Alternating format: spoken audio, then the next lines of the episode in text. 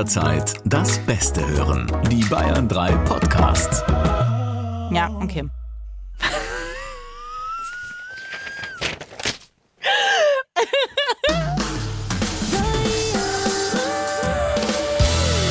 Freundschaft Plus. Mit Corinna Teil und Christine Barlock. Zart, hart, ehrlich. Hallo. Kir, kir, kir, kir. Hallo, hallo. Was ist das, Christine? Ich erkenne es nicht. Ja, ja, ja, ja. Es zieht sich durch unsere kleinen Bits durch. Auditive Hörrätsel. Das war eine Doppelung. Egal. Äh, Das waren die kleinen Vorsätze, die angetrabt und Hallo gesagt haben. Ah, ein frohes neues Jahr an dieser Stelle. Ja. Schön, dass ihr dabei seid, uns immer noch begleitet. Ein gesundes neues Jahr vor allen Dingen. Und gesundes, genau. wir stellen uns der jährlichen Herausforderung der guten Vorsätze. Das tun wir nicht alleine, sondern unser Hüter der guten Vorsätze, unser Ringmeister, unser Gollum der psychologischen Schätze ist an unserer Seite Rolf Schmiel. Frohes neues Jahr euch beiden und danke für die Einladung, Danke. wieder dabei zu sein und irgendwie einen kleinen Beitrag zu leisten, damit das neue Jahr zum besten Jahr eures Lebens wird. Oh Gott, da ist schon Druck drin. Ja, Rolf. ich spiele jetzt auch ganz. Uh. Wie viele Vorsätze Warum? hast du denn bis jetzt überhaupt dir schon mal gemacht und eingehalten? ich habe immer die Erwartung, dass jedes Jahr das Beste meines Lebens wird. Warum soll ich mit weniger starten? Warum soll ich denken, das Beste gab's schon? Weil es realistischer ist. Also ich, ich weiß ja nicht, in welcher Lebensphase ihr seid, aber ich finde. der Blüte. Ja, siehst du. Das heißt aber, es hört sich eher nach, nach Fallobst schon an. Wenn Meine man Brüste denkt, würden dir was ähnlich, würden dir das ähnlich erzählen. Oben rum Also bin ich in der Blüte, unten rum. Aber ganz, ganz kurz, da, also ich glaube irgendwie, wir sollten nicht irgendwie die Asche vor uns hertragen, sondern weiterhin irgendwie für leuchtendes Feuer sorgen. Also ich habe schon den Wunsch, dass dieses Jahr 2022 zu einem richtig großartigen Jahr wird. Aber ist es hoch ansetzen, um dann irgendwo in der Mitte zu landen? Oder ist es tatsächlich, weil du das wirklich, wirklich glaubst? Ausnahmsweise rede ich jetzt nicht als Psychologe, sondern als Rolf. Ich glaube tatsächlich, dass mit diesem Jahr ein neues Jahrzehnt, also eine neue Dekade des absoluten besonderen Lebens beginnt, weil ich tatsächlich hoffe, dass wir bis Mitte des Jahres das, was uns in den letzten zwei Jahren so sehr, sehr belastet hat, wirklich endlich in Griff haben. Und dann wird es ein Wiedererblühen, eine Renaissance der Kultur, des Miteinanders, des Begegnens geben. Das heißt, da werden wir eine ganz neue Energie in unserem Land spüren und darauf freue ich mich von Herzen. Das finde ich einen schönen Gedankenansatz, ehrlich gesagt, äh, fürs neue Jahr, dass man sagt, dass das Beste ja noch vor einem liegt und dass es nicht eigentlich schon hinter einem liegt. Das finde ich total Das gut. Beste kommt noch, ja klar. Einerseits. Andererseits finde ich, gleichzeitig macht es auch so ein bisschen so ein, so ein Druck, weil wir ja schon auch in der Gesellschaft sind, so empfinde ich das, wo man versucht, sich immer noch mehr zu optimieren, ne? immer noch mal mehr Gewinn, Gewinnmaximierung, noch mehr Leistung und deswegen auch so ein bisschen. Siehst du, da, da unterscheiden Sag. wir uns eben der Laie vom Psychologen. Das heißt, das Beste heißt ja nicht automatisch das materialistisch Erfolgreichste oder was auch immer du damit jetzt im Moment versuchst zu verbinden, sondern dass man sich tatsächlich zur Aufgabe macht zu überlegen, was brauche ich, was tut mir gut und was ist das Beste, was ich jetzt gerade brauche.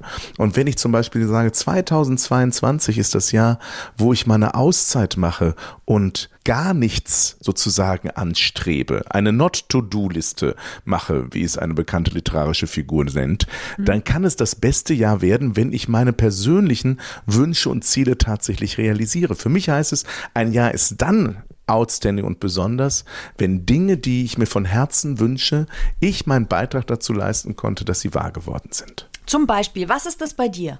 äh, auf Tournee gehen. Ich möchte im Herbst tatsächlich unter anderem mit meinem Abendprogramm rund um die Psycho-Hacks in den kleinen Theatern spielen. Und darauf freue ich mich und deshalb bin ich davon überzeugt, dass das mit Corona jetzt auch endlich vorbei ist. Und, und das ist nur eine so eine Sache, auf wo ich sage, jo, da habe ich voll Bock drauf.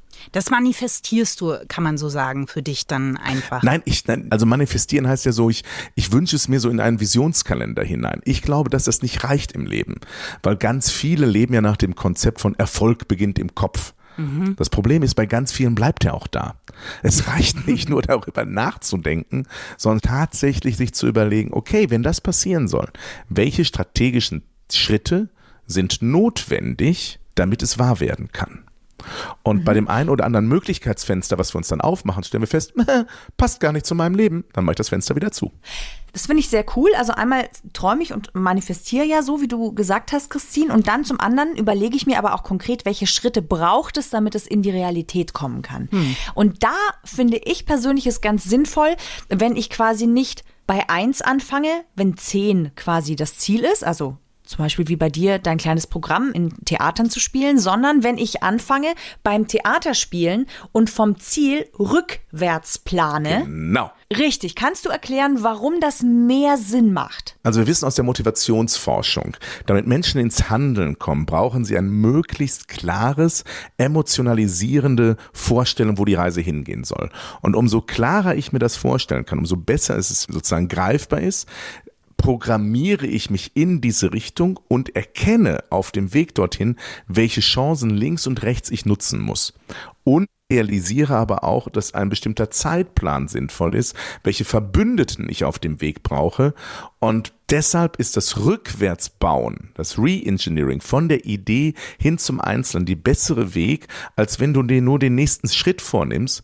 Weil wenn du den dann erreicht hast, ist es gut, aber du bist noch nicht beim großen Ganzen. Das heißt, es gibt ja den alten Satz irgendwie, wenn du ein Schiff bauen willst, erzähle vom großen Meer und nicht vom nächsten Holzstück oder irgendwie sowas. Das heißt, wir brauchen Visionen, die uns tragen. Aber Entschuldigung, ihr beiden Psychohäschen, weil ich äh, check's gerade nicht, wenn ich zurückbaue. Mein Vorsatz wäre jetzt zum Beispiel, ich möchte abnehmen. Jetzt, das haben ja ganz viele dann, ist ja so der typische. Brauchst du doch gar nicht. Das weißt du gar nicht, Rolf, weil du mich nicht siehst. Ne? Ich sage ja nur, das ist so ein Vorsatz, den viele haben. Dann kaufe ich mir quasi die Jeanshose schon, in die ich passen will, dann mm, baue ich zurück. Nein. Nee. Also einfach nur abnehmen zu wollen, ist zum Beispiel nichts, was wirklich motivierend ist, sondern du gestaltest ein Bild von dir, wie du aussehen möchtest, was ich inhaltlich für vollkommen Blödsinn halte. Ich halte es für viel wichtiger, gesund zu sein, als dünn zu sein. ist aber ein anderes Thema. Und das heißt also, du schaffst dir ein konkretes Bild, wo die Reise hingehen soll. Du siehst die Zahl auf der Waage schon. Und dann wird dir aber klar, okay, wenn ich das hinkriegen muss, was muss ich denn dafür so. tun, dass das möglich ist? Und bei diesem, das, was muss ich dafür tun, darum kümmert sich dann keiner mehr so richtig, weil man einfach nur so lapidar sagt, ah, ich möchte gesünder leben, ich möchte abnehmen. Aber wenn es nicht sehr konkret ist, wenn es nicht kristallklar vor Augen zu sehen ist, wo die Reise hingeht, dann tun wir nicht die notwendigen Schritte. Gibt es Vorsätze, wenn du die hörst als Psychologe, wo es dir so die Fußnägel hochzieht, wo du denkst, nee, sorry, also ganz ehrlich, das kann nix, also 95, ach, 98 Prozent aller Vorsätze, die in der Silvesternacht sich sozusagen erdacht werden oder beim Zuprosten ausgesprochen werden, verpuffen am Neujahrshimmel genauso schnell wie die Silvesterraketen. Das heißt also, der Zeitpunkt zur Änderung ist dann gut, wenn der Leidensdruck hoch ist. Das heißt, ohne ein tatsächlich echtes Wollen passiert schon mal nichts. Dann, wenn ich einfach nur, ich sollte mehr Sport machen, habe ich mir mal vorgenommen, dann bin ich einmal ums Haus gelaufen, zack, hatte ich mehr Sport gemacht, fertig mit dem Vorsatz. Das ist natürlich völlig, völlig, Komm oh, ich sollte, Welt. ja, das heißt, solange es nicht konkret ist, wird nichts passieren, weil nur der einen Leidensdruck hat, kann wirklich konkrete Aussagen treffen.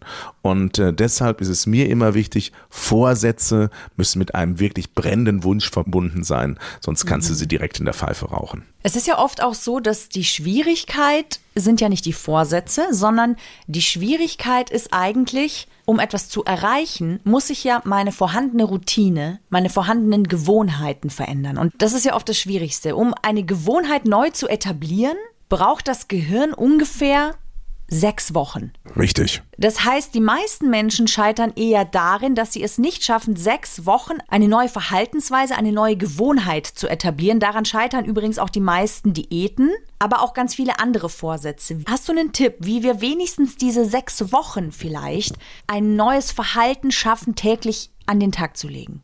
Hier kommt der Psychohack für 2022. ähm, das ist einfach, das ist die Musketiermethode. oh, die gefällt mir. Das heißt, du brauchst mindestens, wenn du ein Ziel hast, zwei Menschen, die mit dir gemeinsam das gleiche Ziel anstreben. Das heißt also nicht zwei, die sich so ein bisschen dabei beobachten, sondern gemeinsam sagen, jo, auch ich will einen Halbmarathon laufen. Jo, auch ich möchte mit dir gemeinsam das und das erleben. Und am besten nicht nur ein, sondern zwei weil es ist halt Musketiere, wir müssen mindestens drei sein, weil man weiß, also die meisten von uns haben ein maximales Problem mit der Selbstdisziplin und der innere Schweinehund ist zu groß. Und wenn der sich dann meldet, kann man aber davon ausgehen, dass er sich nicht bei allen drei gleichzeitig meldet, sondern einer von denen mindestens sagt, der hält die Fahne hoch für das, wofür man sich auf den Weg gemacht hat und dann sagt, hey, heute nochmal, noch einmal, weil ausfallen lassen ist der erste Einstieg ins Schleifen lassen und danach kommt nur noch sein lassen und deshalb brauchen wir andere, die uns dabei unterstützen. Es waren aber eigentlich vier Musketiere, ne? Ich wollte gerade sagen. Ja, das ist, wenn wir ans Dumas Ja. äh, Literaturvorlage erinnern, ist es tatsächlich so, es gab immer noch einen vierten, aber es, das Buch heißt trotzdem Die drei Musketiere. Deswegen, ich wusste nämlich nicht, Naja, sind es gut. drei oder vier. Nee, es sind drei, aber ähm, D'Artagnan wird am Ende ja erst äh, Musketier. Deswegen sind es am Anfang drei und am Ende werden es erst vier. Ich mochte übrigens die neogotische Aussprache für Dumas. Wird der so ausgesprochen? Also ich kann kein Ahnung. Französisch. Ich würde ja Dumas sagen, aber er heißt Dumas. Wahrscheinlich, wahrscheinlich, wahrscheinlich Dumas. Dumas. Alexandre Dumas. Ja. Aber such dir Leute, die sozusagen mit dir gemeinsam diesen Weg gehen und dich nicht nur dabei beobachten, also Mitstreiter. Und das macht einen riesen Unterschied aus bei dem Versuch, etwas zu erreichen. Deshalb funktionieren Selbsthilfegruppen, deshalb funktionieren Lerngruppen. Das ist bei Lerngruppen nicht irgendwie Schwarmintelligenz, sondern weil man sich gegenseitig motiviert, das zu tun, was man sich vorgenommen hat. Also uns hast du motiviert, lieber Rolf. Wir hoffen, Ja. er hat auch euch motiviert. Es war wieder eine ganz, ganz große Freude, dass du uns durch diese Zeit durchbegleitet hast, uns an die Hand genommen hast und mit uns Engelchen, Engelchen Flieg gespielt hast. Oh Also, Gott. Darf man auch kein Freudianer sein. In diesem Okay. Sinne, schönen Tag, gute Zeit, tolles Jahr. gut. Muss ja nicht das Beste Danke. werden. Gutes soll es aber werden. Alles Liebe. Freundschaft Plus. Mit Corinna Teil und Christine Barlock. Immer sonntags von 8 bis Mitternacht in Bayern 3. Noch mehr Bayern 3 Podcasts auf bayern3.de und überall, wo es Podcasts gibt.